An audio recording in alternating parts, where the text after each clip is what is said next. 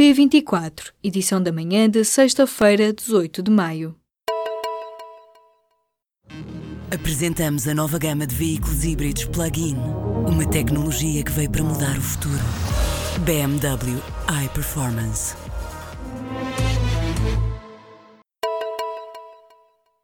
A mudança que o governo fez ao Código dos Valores Mobiliários no verão passado vai facilitar agora a OPA da China Tree Gorges sobre a EDP.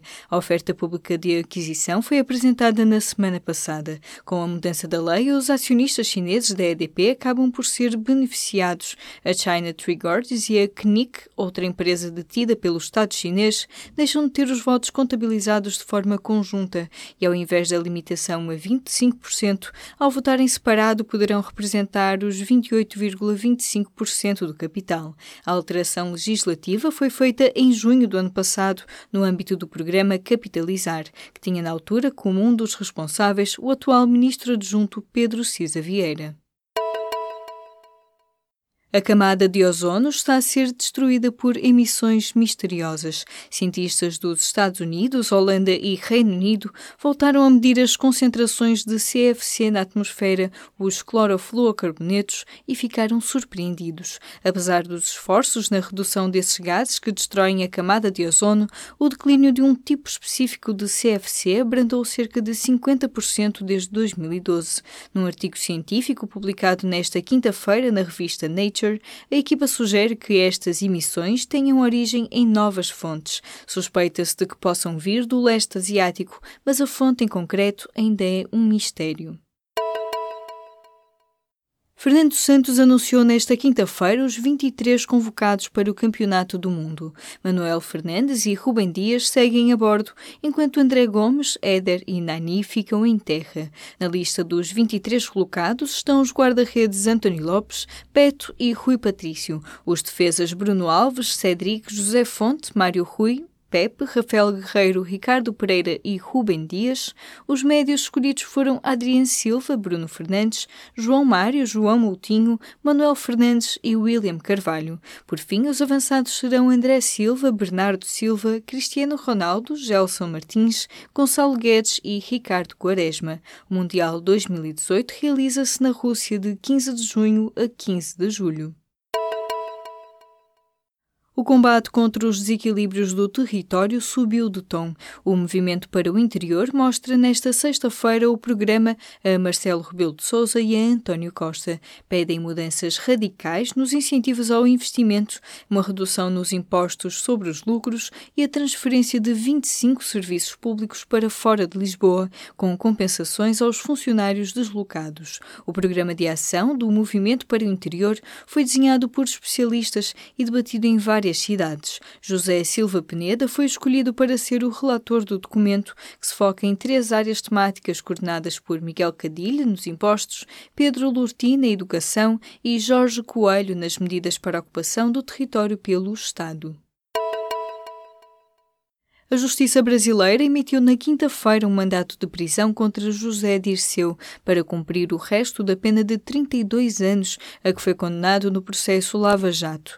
O antigo número 2 de Lula da Silva tem de se apresentar às autoridades até à tarde desta sexta-feira. José Dirceu já esteve preso no decorrer da Lava Jato. Foi libertado em maio do ano passado através de um habeas corpus, mas tem ainda 30 anos e 9 meses de prisão por cumprir. A Expo 98 abriu portas há 20 anos, um momento raro de grande autoestima para o país, diz António Costa. Poucos meses antes da Exposição Mundial de Lisboa, o atual Primeiro-Ministro tinha assumido o cargo de Ministro dos Assuntos Parlamentares. Nesta entrevista sobre a Expo 98, fala também sobre a gentrificação das cidades, o turismo e a habitação, a agitação no setor da cultura e a recente polémica à volta do Museu da Descoberta. 20 anos depois da inauguração da Expo 98, 1998, leia a entrevista a António Costa na edição desta semana do Y ou em público.pt. Reduzir vagas no ensino superior só em Lisboa e no Porto pode não chegar.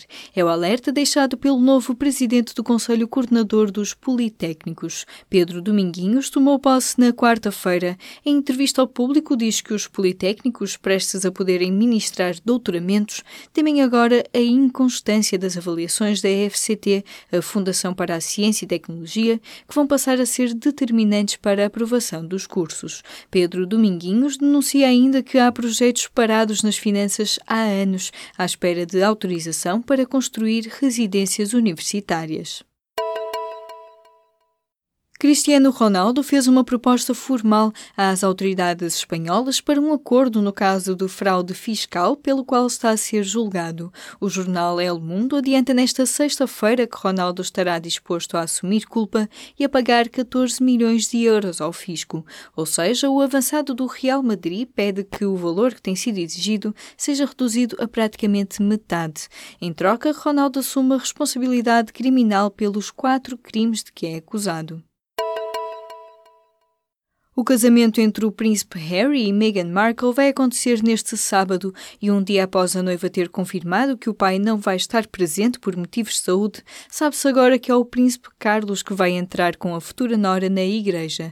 A cerimónia tem lugar na Capela de São Jorge, no Castelo de Windsor, a cerca de 40 quilómetros de Londres. O príncipe Harry é o sexto na linha de sucessão ao trono britânico, depois do pai, do irmão William e dos três sobrinhos. Jorge Jesus estará na posse de provas sobre contactos entre Bruno de Carvalho e líderes da Juveléu, apurou o público junto de fonte próxima do treinador. O presidente do Sporting terá autorizado os radicais desta claque a apertarem com jogadores e equipa técnica. Estas provas poderão ser apresentadas às autoridades caso o treinador não chegue a acordo com a atual direção dos Leões para rescindir o contrato. Entretanto, na manhã desta sexta-feira, o vogal da direção, Bruno Mascarenhas, apresentou a demissão. A direção do Sporting fica agora mais próxima de ter menos de metade dos membros, arriscando cair. Na quinta-feira, Bruno Carvalho comunicou que não deixa a presidência do Sporting, apesar da demissão da mesa da Assembleia Geral e do Conselho Fiscal e Disciplinar do clube.